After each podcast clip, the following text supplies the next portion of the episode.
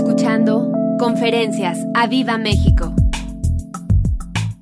Justamente quiero eh, arrancar con uno de los versículos que hace un, par de semanas eh, estuve compartiendo con ustedes, que fue Juan 15, ¿no? y que hablamos del mucho fruto y de cómo el mucho fruto justamente demuestra que somos discípulos del Señor. ¿no? Pero quiero entrar a otra parte ahí, eh, que también está eh, lo, voy a, lo, voy a, tomar ahí, después voy a, voy a, ir hacia otros versículos, así que voy a estar tocando muchos, muchos eh, versículos para que vean que sí, predicamos la palabra en esta iglesia, ¿no? que finalmente predicamos, pues abrimos la Biblia, estudiamos, oramos y el Señor nos releva aquí todo lo que Él quiere que nosotros sepamos. Entonces, bueno, vamos a Juan 15 y vamos directamente al versículo 5 que dice... Eh, así dice, yo soy la vid, está hablando el Señor Jesús, y dice, yo soy la vid, vosotros los pámpanos, vosotros las ramas, las ramas de esta vid, la vid recuerden es el árbol de, la uva, ¿no? Y el que permanece en mí y yo en él, dice el Señor Jesús, este lleva mucho fruto, porque separados de mí nada podéis hacer. Versículo 6, dice, el que en mí no permanece será echado fuera como pámpano y se secará. El que no permanece en el Señor Jesús, el que no permanece en esa vid verdadera que es Jesús, será echado y se secará. Y lo recogerán y lo echarán en el fuego y arderá. Pero si permaneces en mí y mis palabras permanecen en vosotros, pedid todo lo que queréis y os será hecho. En esto es glorificado mi Padre, en que llevéis mucho fruto y seáis así mis discípulos. ¿Ok? Entonces, ¿en qué glorificamos al Señor? Bueno, en que llevemos mucho fruto y que así demostremos que somos discípulos del Señor Jesús. Pero quiero regresarme algo aquí bien, bien, bien importante de nuestra vida cristiana. Versículo 6 dice, el que, el que en mí no permanece será echado fuera, será echado fuera y se secará. Y lo recogerán y lo echarán en el fuego y arderá. No podemos negar, no podemos, no podemos evitar hablar de este fuego ardiente en el cual los que sean separados de la vid, los que no sean injertados en la vid verdadera que es Jesús, arderán. Y lo que está hablando aquí el Señor Jesús es precisamente del infierno. Del infierno. Y es un tema eh, eh, eh, pues complicado, ¿no? Estuve ahí, es, un tema que, de repente pues digo, ay Señor, pues mejor seguimos hablando de mucho fruto y, queremos por ahí, pero, pero el Señor me llevó justamente otra vez y, estuvo ahí insistiendo y yo ahí me resistía y me regresaba. Entonces, bueno, vamos a hablar del infierno, ¿ok? Porque finalmente eso es una parte importante de nuestra vida cristiana, es fundamental entender que existe un infierno. ¿Ok? Entonces, bueno, aguántenme ahí, voy a ir tranquilo, ¿no? Porque no quiero eh, eh, eh, quiero golpear su, emoción, pero quiero que ustedes bajen este, este, conocimiento a su corazón y que a partir de ahí seamos transformados y sea llamado el Señor a nuestra, a nuestra vida. ¿Ok? Amén. Entonces, téngame paciencia y vámonos a ir ahí en la enseñanza del día de hoy que va a estar... Ay, ay, ay. Bueno, entonces habla el Señor que cuando uno es insertado en la vida, en la vida verdadera, lo que debemos de buscar es dar mucho fruto. Y lo primero, el primer fruto que damos cuando somos injertados en esta vid verdadera es la siguiente. Vamos a Mateo rápidamente, a Mateo 3, 2. Está hablando Juan el Bautista y dice Mateo 3, 2, dice, y diciendo, arrepentíos porque el reino de los cielos se ha acercado. Después en el versículo, en el mismo capítulo, pero en el versículo 7, dice así, al ver el que muchos de los fariseos y de los saduceos venían a su bautismo, les decía, generación de víboras, ¿quién os enseñó a huir de la ira venidera? Digan conmigo, ira venidera. Versículo 8, haced pues frutos, haced pues frutos dignos de arrepentimiento. El primer fruto que damos nosotros es el primer mucho fruto, el fruto fundamental que damos nosotros cuando venimos a Jesús y somos injertados a través del Espíritu Santo a esa vid verdadera es precisamente el arrepentimiento. Y Juan el Bautista es lo que predicaba y se arrepiéntanse porque el reino de los cielos se ha acercado. Arrepiéntanse. Y aquí va mi, primera pregunta para esta noche, para ustedes que están en casa, para los que estamos aquí en el auditorio. ¿Por qué vino Jesús a esta tierra? Le decimos que es nuestro Señor y que es nuestro Salvador. Y aquí nos han predicado mucho acerca de, cuando hacemos el Señor, cuando somos nosotros esclavos del Señor Jesús. Pero yo quiero recordar hoy, ¿por qué decimos que el Señor Jesús es nuestro Salvador? El Señor Jesús no nos vino a salvar de la enfermedad, no nos vino a salvar del coronavirus, no nos vino a salvar de la miseria, de la pobreza. Se manifiesta el poder de Dios en esas cosas, en nosotros. Incluso muchas de esas son pruebas que el mismo Padre nos pone para ir purificándonos. Recordemos que justamente en esta parábola donde habla Jesús de la vida, dice que el Padre es el agricultor, es aquel el que nos va purificando, el que nos va perfeccionando y permite todas esas pruebas precisamente para que nosotros nos perfeccionemos en, en el Señor Jesús. Pero no vino a salvarnos del divorcio, no vino a salvarnos de tu examen de matemáticas. El Señor Jesús vino a salvarnos de que nos fuéramos al infierno. A eso vino el Señor Jesús. Todo lo demás, a partir de que recibimos al Señor Jesús y hasta que muramos de esta tierra, hasta que partamos de esta tierra, a lo que nos vino a salvar el Señor Jesús es precisamente del infierno. Y es difícil, incluso yo todavía estoy así, ay Señor, porque, porque emocionalmente es un tema complicado incluso para los cristianos, para aquellos que, que sabemos que existe el infierno, que, que tenemos esa conciencia del infierno. Emocionalmente es difícil, pero yo estaba ahí, Señor, Mejor hablo del fruto porque hay mucho de hablar del fruto todavía y estaba queriendo ahí, pero me regresaba a esta parte. Y bueno, y como dice Efesios 4:15, dice hablar la verdad con amor. Y esta noche quiero hablar la verdad con amor. Quiero hablar la verdad con amor, pero hablar la verdad con amor significa precisamente hablar doctrinalmente lo verdadero. Y lo verdadero es que existe el infierno, que existe el cielo, que existe el cielo que para aquellos que hemos creído, que hemos sido injertados en la vid que es Jesucristo, sabemos que vamos a llegar allá. Pero los que no, van a pasar la eternidad en el infierno. Así que con mucho amor voy a hablar acerca de esto con ustedes el día de hoy, en esta noche. ¿no? Y les digo, yo estaba ahí, decía Señor por acá, y de repente eh, mi esposa me dice, oye, ¿viste que se hizo tendencia un video de Megan Fox? Y yo, no, ¿por qué? ¿Qué pasó? Eh, sobre todo en este tiempo he estado alejado un poco de las redes sociales, ¿no? He estado ahí eh, descansando de las redes sociales, ¿no? Y me dice, sí, se hizo eh, viral un video de Megan Fox porque dice que fue al infierno. Y entonces ya me estuvo platicando ahí. Y yo estaba ahí, sí, es que sí, tengo que hablar del infierno. Se me hace que va por ahí el mensaje del día de hoy. Y después ya saben que los teléfonos escuchan. Entonces, en mi, en mi, en mi feed de YouTube, ¿no? Que abro el YouTube, ¿qué creen que apareció? El video de Megan Fox. Dije, ay, señor.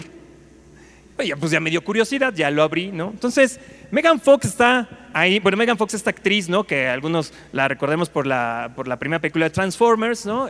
Ya no sé qué habrá hecho después, pero bueno, esta artista, esta actriz hollywoodense, está hablando ahí de su experiencia que tuvo ella en el infierno. Entonces, está platicando de que se fue a la jungla con, eh, el, novio ahora que, está. Entonces, se va para allá, eh, hacen un ritual eh, en, la, selva, en la jungla, ¿no? donde están este, pues, preparándose porque van a tener una experiencia mística. ¿no? Y esta experiencia mística pues, es drogarse.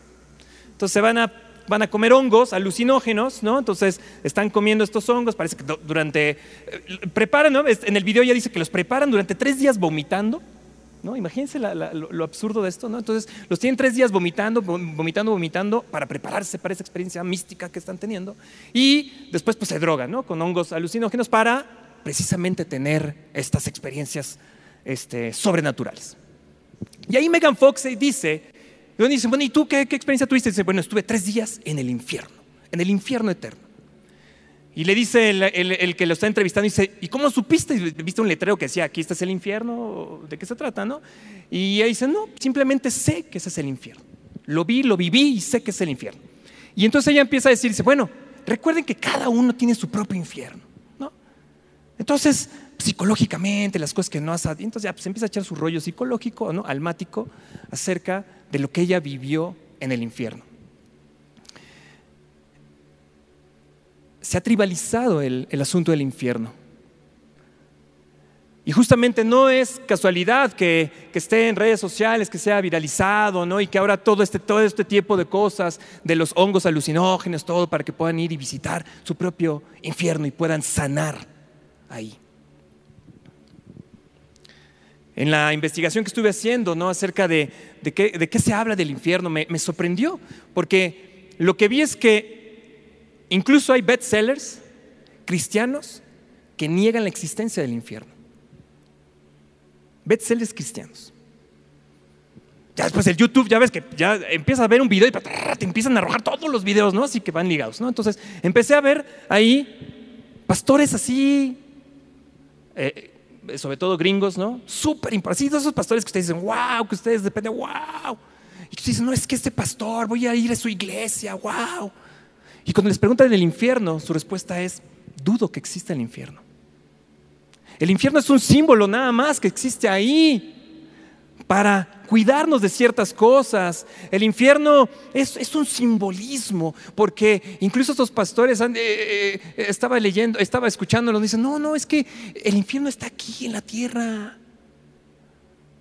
Porque Jesucristo nos vino a salvar del infierno, de la falta del propósito, de la falta de amor, de la soledad, de tu enfermedad, de tu falta de prosperidad. Dije, qué tremendo está eso. Porque han reducido lo peligroso del infierno, lo eterno del infierno, a simplemente una salvación de una circunstancia que estamos viviendo. Megan Fox evidentemente está equivocada, como muchos de estos pastores, y me dio mucha tristeza. La verdad es que me dolió en mi corazón ver que estos pastores estuvieran hablando así y, que no tuvieran, y, que están hablando de ello, porque al tribalizar este tipo de cosas, la existencia del infierno, al final están reduciendo el sacrificio de Jesús. Porque Jesús vino a salvarnos precisamente del infierno, de no pasar una eternidad en un castigo eterno. Y al negar la existencia del infierno, minimizarlo como una situación temporal en esta tierra, están también minimizando el sacrificio de nuestro Señor Jesús. Y justamente uno de ellos decía, bueno, es que yo no veo a Jesús condenando a la gente, hablando del infierno. Yo veo a un Jesús amoroso, yo veo a un Jesús que sana, a un Jesús que bendice, que etcétera, etcétera. Y dije, bueno, es que estos señores entonces yo no sé qué Biblia están leyendo, porque justamente, prácticamente todo lo que sabemos del infierno lo sabemos por el Señor Jesús. Mateo 18, 9 nos habla el Señor Jesús, dice, el infierno es un infierno de fuego. Mateo 25, 41, el infierno es un fuego eterno. Mateo 3, 12 es un fuego que nunca se apagará. Mateo 25, 46 el infierno es un castigo eterno. Mateo 8:12, en el infierno será el lloro y el crujir de dientes. Es Jesús hablando acerca del infierno. Si no estamos insertados en esa vid, podremos pasar una eternidad en ese castigo, alejados de la presencia del Señor, alejados de nuestro Señor Jesús. Es un tema que le huimos. Es un tema que decimos, ay, cuando le compartimos a la gente y te preguntan, oye, ¿qué onda del infierno? No, bueno, tú no te preocupes, no, no, mira, mira, la onda es que Jesús, y entonces el Señor Jesús iba a tomar control de tu vida, y entonces ve las bendiciones. No, no, no, minimizamos, nosotros mismos lo hacemos. Yo lo he hecho. Le compartes a la gente y, y, cuando viene la parte del infierno, la saltas. ¿No? Ah, estás hablando del infierno y la saltas. Porque es un tema les digo, emocionalmente difícil. Pero es importante hoy que veamos, y, no es por condenar, no es como este, e, e, e, esta persona que escuchaba y decía, no, es que yo no veo al Señor Jesús condenando. No, el Señor Jesús no está condenando. Nuestro pecado es el que nos condena. Pero es importante recordar que el infierno es realmente es un lugar, es un lugar eterno, es un lugar espiritual que los que no acepten al Señor Jesús como su Señor y su Salvador, que no se conviertan en sus discípulos, pasarán ahí su eternidad. Vamos a Lucas 16.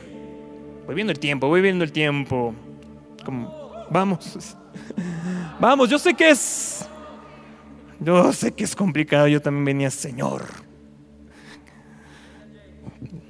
Pero bueno, aquí estamos. Venga, venga, venga. Y, van a ver, o sea, va, a haber un twist, ¿ok? O sea, yo sé que, que, están cayendo, incluso cada vez que uno menciona la palabra infierno es así, ay, Anita, líbranos, Señor.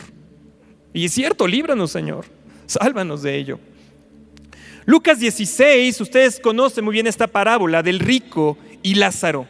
Y no me va a dar tiempo de entrar en toda la parábola, solamente quiero entrar aquí a, algo. esta parábola precisamente fue contada por el Señor Jesús y nos da una imagen clara de lo que es el infierno. Voy a Lucas 16, versículo 22. Dice, aconteció que murió el pobre, el mendigo, el que se llamaba Lázaro, y fue llevado por los ángeles al seno de Abraham.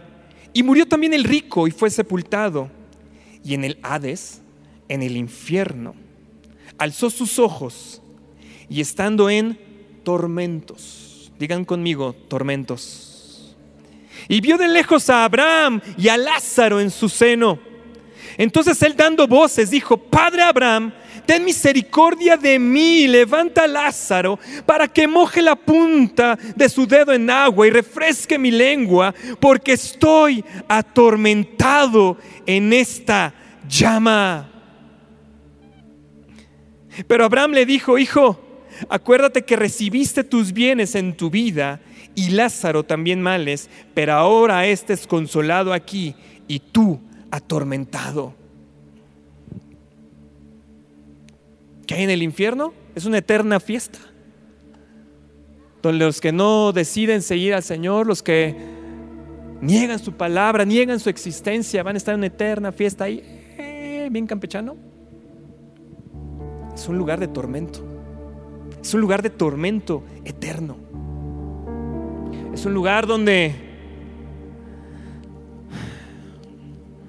donde no hay más misericordia. Le pidió a Abraham y él dijo, moriste y solamente puedes morir una vez en esta tierra. No hay más.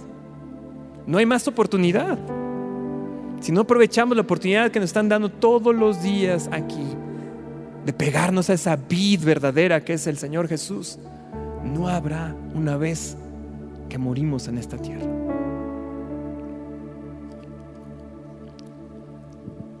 El infierno es un lugar real, donde será la segunda muerte, y esta es la muerte espiritual, donde serán enviados todos los que no se arrepintieron, se convirtieron y creyeron en el Señor Jesús.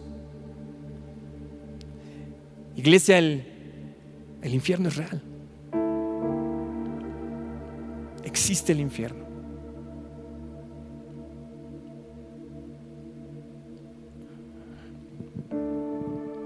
Ahora dicen, oye, pero ¿dónde está el amor del Señor entonces? ¿Dónde está el amor de Dios? ¿Cómo es posible que el Señor haya creado un lugar donde es un eterno tormento, donde hay llamas, donde es un fuego eterno, donde hay un castigo eterno, donde hay un lloro y hay un crujir de dientes? Incluso dice Apocalipsis 14.1, dice, 14.11, eh, perdón, dice, es un tormento por los siglos de los siglos, sin reposo. Eternamente es un tormento. Y dices, ¿dónde está el amor del Señor? ¿Dónde está el amor de Cristo? ¿Cómo puedes hablar? ¿Cómo pueden decir los cristianos que, que Dios es un Dios de amor? Si muchos entrarán, muchos, muchos entrarán al infierno porque la puerta es angosta y solamente pocos podremos entrar a la presencia eternamente del Señor. Ezequiel 33, 11 nos dice así, diles, y hoy les digo, vivo yo, dice el Señor, que no quiero la muerte del impío. Dice el Señor, escuchen,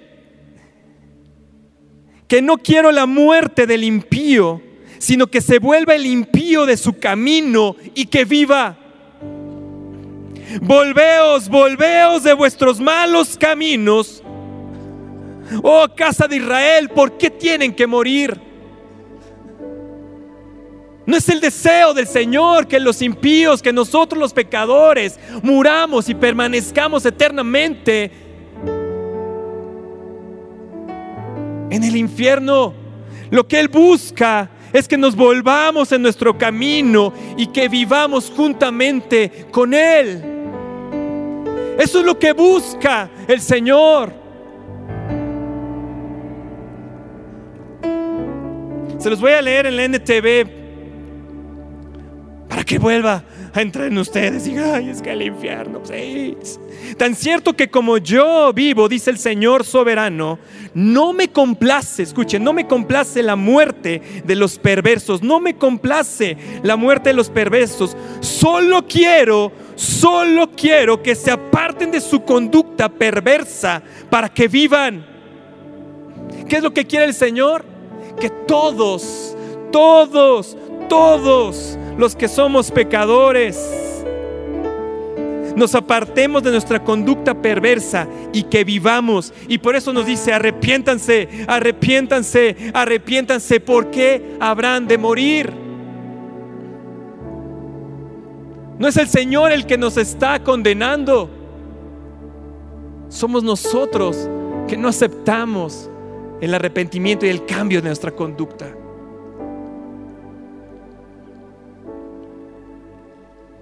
El mundo, Satanás, lo que busca es precisamente minimizar el impacto del infierno.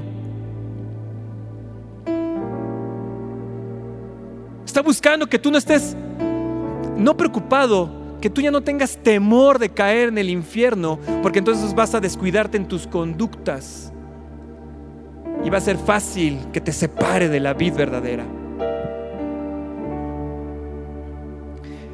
Jesús es el camino, la verdad, la vida.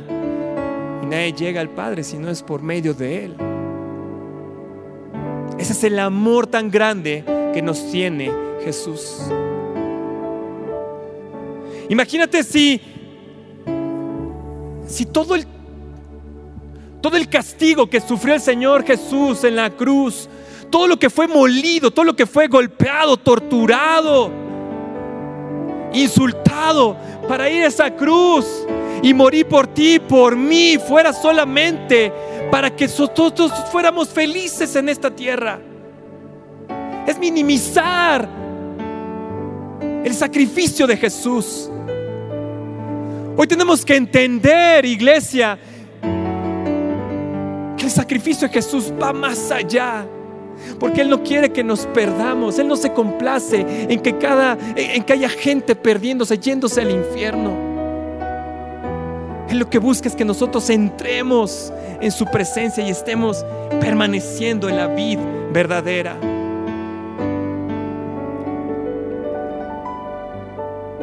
Un teólogo que que estaba ahí revisando una de sus líneas que me encantó, dice, la idea del infierno, que es un castigo eterno en las manos de un Dios amoroso, justo y santo, es profundamente difícil para entenderlo. es profundamente difícil. Lo sé, a mí hoy, lo preparé, que estuve este, todo este tiempo ahí preparando y que estuve ahí, ¿cómo les hablo con amor para que no se me vayan a ir? Y dicen que es que en esta iglesia me condenaron. Ni siquiera es el pastor, es uno ahí de sus uno ahí de sus seguidores que se levantó a hablar del infierno y nos condenó. Pero tengo que hablarles la, la doctrina. Tengo que hablarles la doctrina. Se tiene que hablar la doctrina.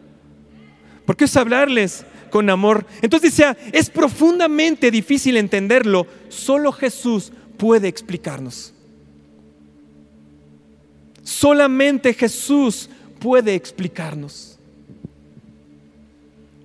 Y es lo que pido hoy en esta noche, que sea el Espíritu Santo el que baje ahí y que traigas una convicción en tu corazón acerca de lo real, lo peligroso, lo terrible que es que cualquiera de nosotros, que cualquiera de los que tú amas llegue al infierno.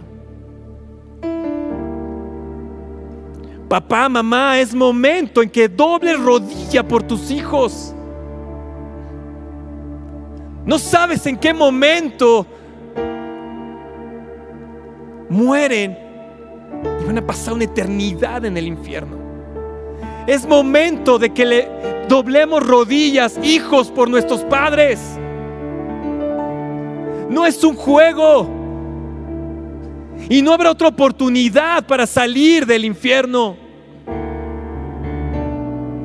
Dice justamente en esta parábola del rico y de Lázaro, dice que hay un abismo entre el cielo y el infierno. No hay un puente que los conecte. Una vez que tú caíste en uno o, fuiste salvado y llevado al cielo, ya no hay forma en que salgas del infierno para ir al cielo.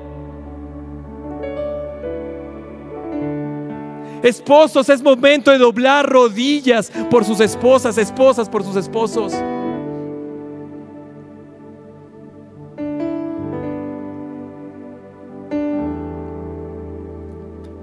qué terrible sería, qué terrible será que uno de los que tú amas caiga en el infierno porque no aceptó al Señor Jesús.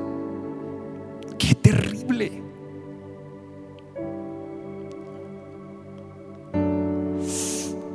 ¿Cuánto tengo de tiempo? Todavía tengo tiempo. Dice mucho acá.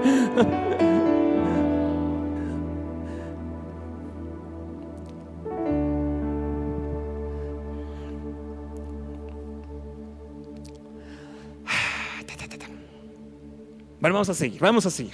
Ya le iba a parar, pero. Pero no quiero que se me queden así nada más. No quiero que se me vayan así. ya me condenaron. Apláudenle al Señor. Gracias por los que están aquí y están aguantando vara. Dicen, ay, ¿para qué vine hoy? En el Facebook o en el YouTube le hubiera desconectado y ya. Pero es un sonido de alerta. Vean lo que está sucediendo en las naciones. O sea, la primera ola, la segunda ola, la tercera, y así nos vamos a seguir. ¿no? ¿Quién sabe cuántas olas van a venir? Vean las inundaciones que están sucediendo. No sé si han visto cosas terribles que están pasando. Y cada vez ves gente que muere de esto, gente muere acá, viene un cáncer, viene acá, y se murió un compañero de trabajo. Y tú, dices, ¿por qué no le hablé? ¿Por qué no le hablé de Jesús?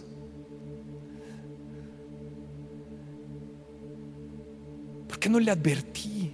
Y saben que, creo que, que pasa que somos demasiado light en nuestra predicación. Somos demasiado correctos en nuestra predicación. Entonces hablamos, les digo, yo, yo, yo, a mí me pasa eso, ¿no? Que vas y les hablas del Señor Jesús, les hablas de las bendiciones, que está bien, no me malentiendan, o sea, no lleguen allí, a ver, arrepiéntete tú. O sea, no los van a salir, o sea, sean sensatos, pidan de nuevo.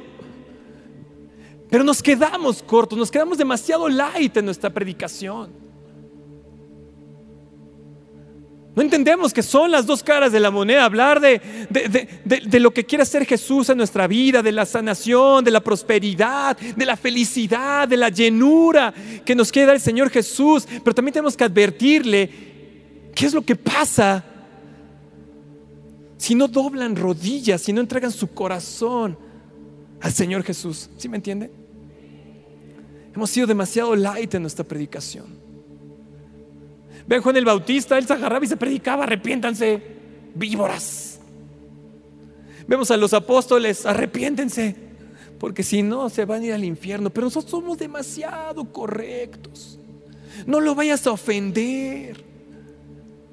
Ahora que todo el mundo es así, ay, ya se ofende porque le, le dijiste todo y, y, no hay amor en la iglesia porque están hablando del infierno. No, hay un gran amor.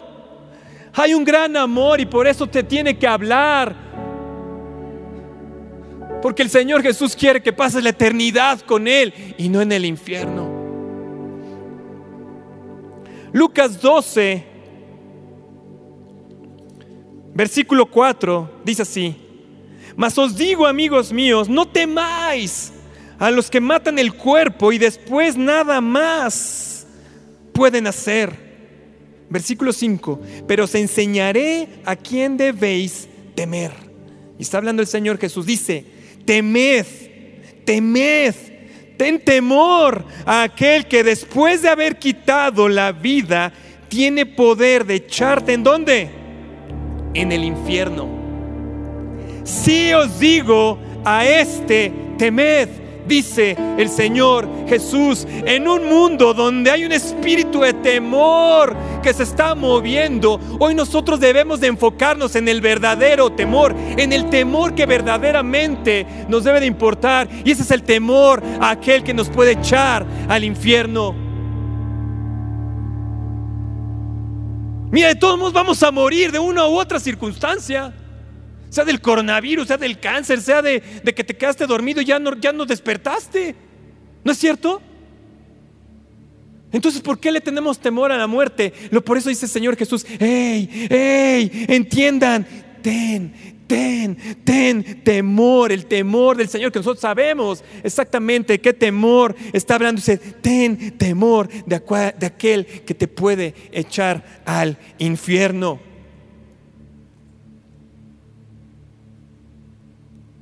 Porque decimos, ay, es que Satanás te va a llevar al infierno. ¿Sabes qué? Eso no es cierto. Satanás no te lleva al infierno. ¿Quién te lleva? ¿Quién te manda al infierno?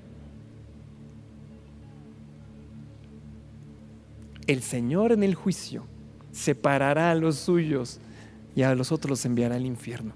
No es Satanás. Satanás estará ahí con sus ángeles y con todos aquellos que no recibieron, que no se hicieron discípulos del Señor Jesús pero el juicio es del Señor. El juicio es del Señor. Es un Dios de amor, pero es un Dios de justicia. Vamos a Apocalipsis 19.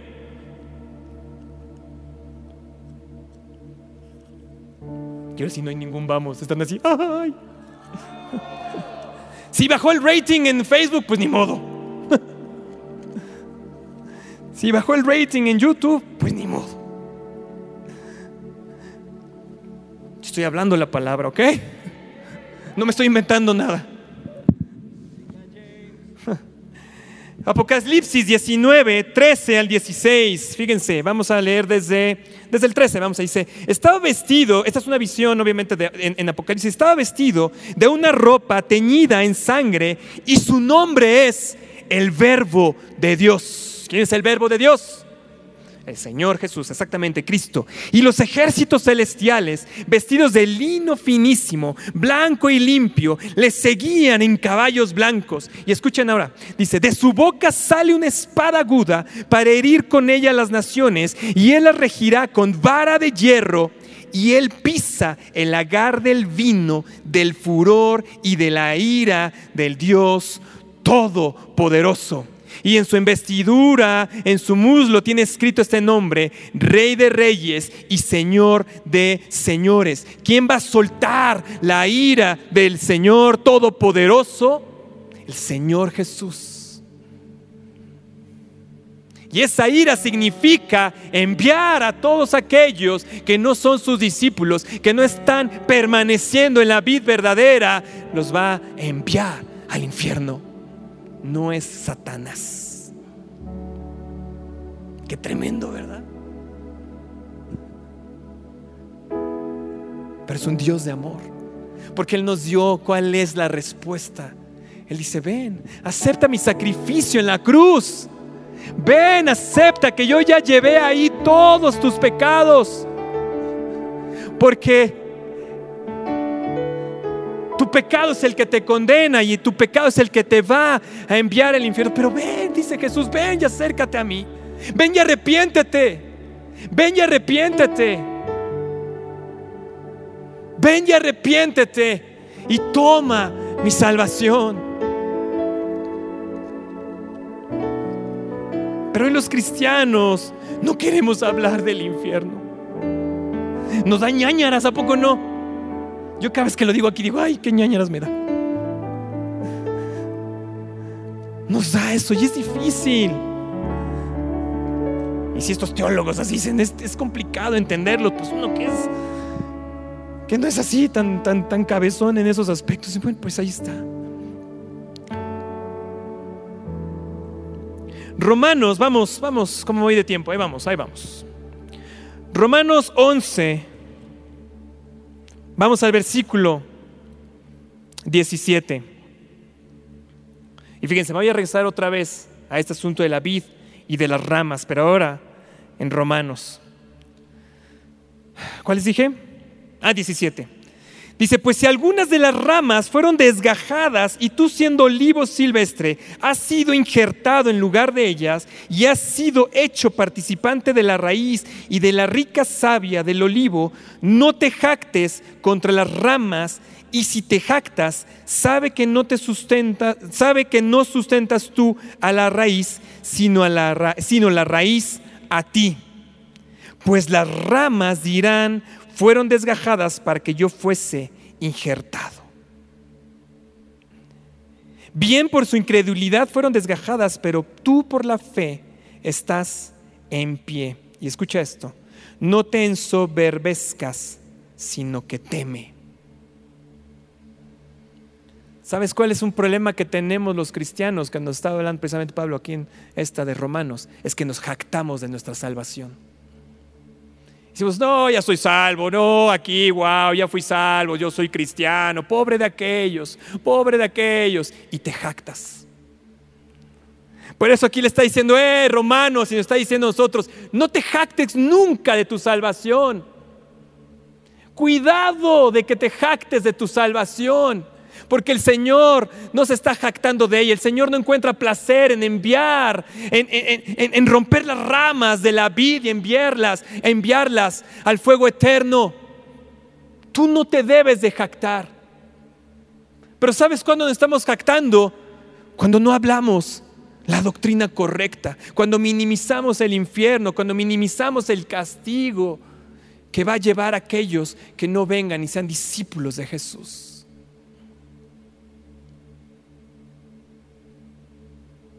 Tenemos que temer, tenemos que temer, tener ese temor al Señor, no a las circunstancias, no al coronavirus, no a todo lo que se va a desatar en estos tiempos. Tenemos que temer a aquel que es capaz de enviarnos al infierno.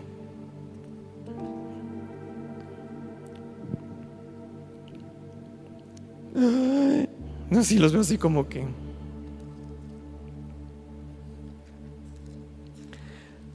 Lucas 16, vamos a ver otra parte, ya, para dejarlos ir en esta noche. Dicen, venga, ya, no se oye nada aquí. Ya no se oye nada.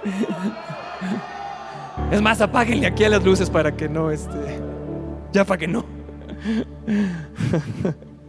Lucas 16, vamos al 27, 31, seguimos en esta parábola y dice así. Dice, entonces le dijo, Está hablando el rico que se fue al infierno y está viendo desde el infierno a Lázaro, al pobre. ¿no? Y hay, muchísimas cosas ahí eh, eh, en esta, en, esta, en esta parábola, pero me quiero centrar hoy, hoy en esta noche en esas partes. ¿no? Entonces, está hablando justamente a Abraham, ¿no? que lo está viendo, le está pidiendo misericordia y dice, Abraham dice, no, no, no te puedo ayudar, estás en el infierno, ya no te puedo sacar de ahí.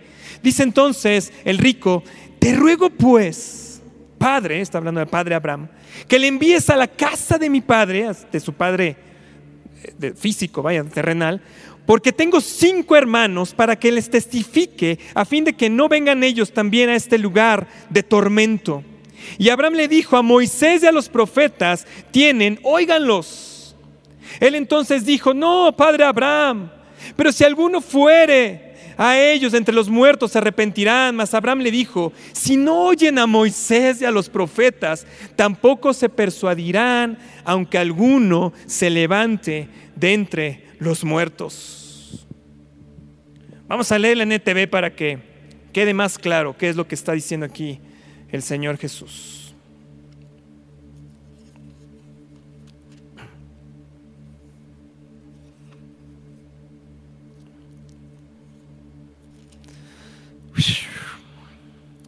Entonces el hombre rico dijo, por favor, padre Abraham, al menos envíalo a la casa de mi padre. Tengo cinco hermanos y quiero advertirles que no terminen en este lugar de tormento. Imagínate cuánta gente en el infierno va a decir, alguien que les hable, alguien que les hable de Cristo a mi gente, a mi familia. Y Abraham le dijo, hey, pero a Moisés y a los profetas ya les advirtieron y tus hermanos pueden leer lo que ellos escribieron. El hombre rico respondió, no, padre Abraham, pero si se les envía a alguien de los muertos, ellos se arrepentirán de sus pecados y volverán a Dios. Pero Abraham le dice, si no escuchan a Moisés y a los profetas, no se persuadirán por más que alguno se levantara de entre los muertos. Y aquí lo que el Señor Jesús está diciendo, hey, lo que tienes que predicar es la palabra, lo que tienes que hablar es la palabra, tienes que dejar, tienes que soltar la palabra, lo que está escrito, para que el Señor Jesús, a través del Espíritu Santo, haga la obra. Tenemos que predicar la palabra, tenemos que hablar de la doctrina, del amor del Señor, pero también de su severidad para aquellos que no quieran arrepentirse. Romanos 11, 22, porque dices, bueno, ¿y cómo, cómo logramos? Yo estaba, Señor, pero entonces, ¿cómo logro el equilibrio? ¿Cómo, cómo le hago para, para, para, poder hablar del amor, pero también de advertirles del castigo eterno, del cual están expuestos? ¿Cómo le hago? ¿Qué, qué, hago? ¿Qué hago? ¿Qué hago? Lo bueno es que la Biblia vienen todas las respuestas. Porque entonces en Romanos 11, 22 dice así, mira, mira, mira, no, mira pues la bondad y la severidad de Dios. Mira pues la bondad y la severidad de Dios. La severidad ciertamente para los que cayeron, pero la bondad para contigo. Si permanecer en esa bondad, pues de otra manera tú también serás cortado. Mira pues la bondad y la severidad de Dios. Tenemos que hablar de la bondad, tenemos que hablar del amor, tenemos que mirar constantemente lo bueno que es el Señor y todo lo que hace con nosotros. Podemos mirar toda la bondad que cada mañana el Señor nos está revelando, pero también es nuestra responsabilidad no dejar de mirar la severidad del castigo que el Señor Jesús nos puede enviar al infierno.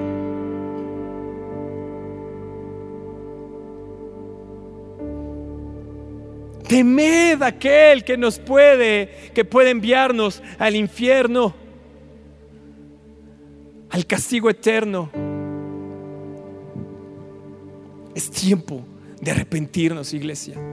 Es tiempo de entrar a su pacto eterno. Es tiempo de doblar rodilla por aquellos que dices que amas. Si en verdad amas a esa gente, a esas personas, a tu familia, a tus amigos, entonces Tú, tú, tú que sabes de la severidad del castigo que van a vivir eternamente, ¿los dejarás ir allá?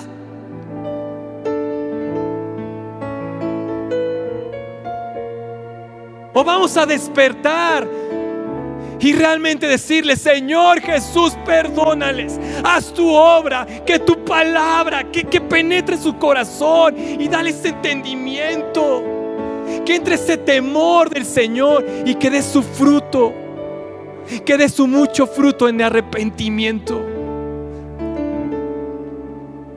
Es ahora, iglesia. No vayamos a ser como el rico de la parábola y en el infierno estar pidiendo misericordia cuando ya no hay. Ya no hay forma. Es ahora. Es ahora. Es ahora.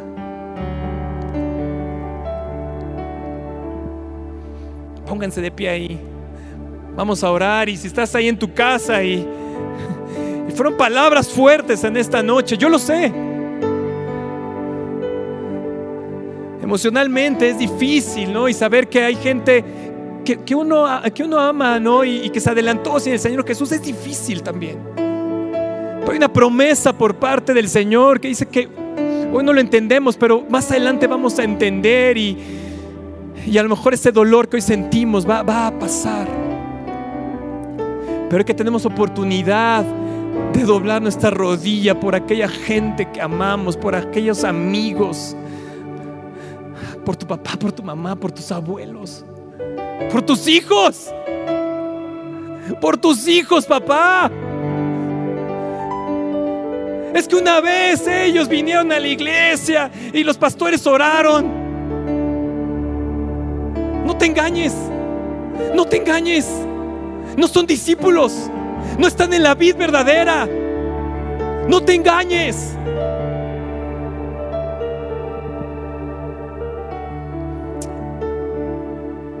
Señor Jesús, que pueda entrar en nuestro corazón, Dios. Que podamos comprender un poco, Señor, de, de tu amor hacia nosotros, Dios.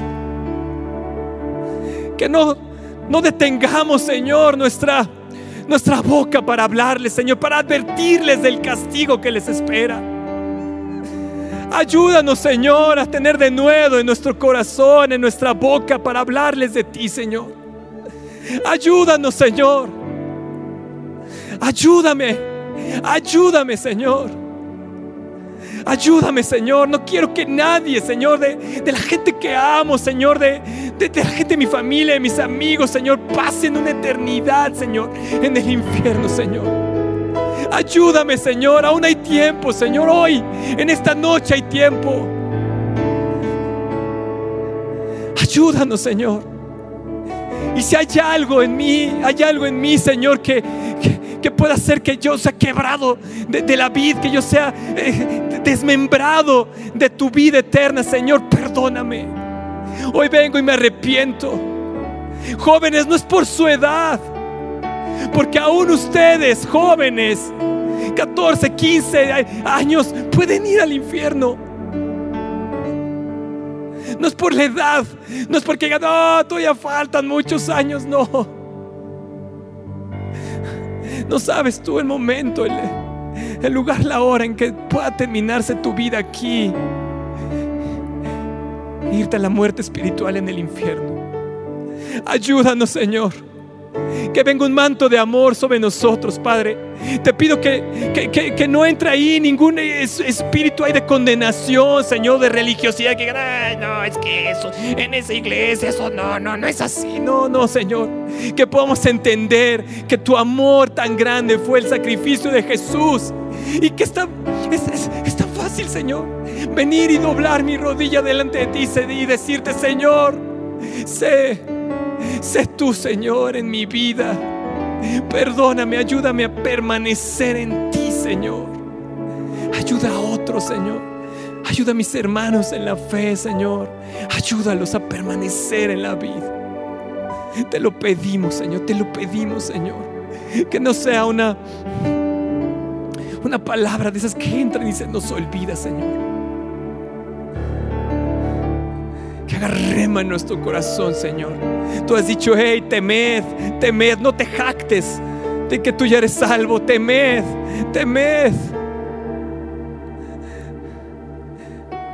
El verdadero temor del Señor sea sobre nosotros. Espera nuestra próxima emisión de Conferencias. ¡A Viva México!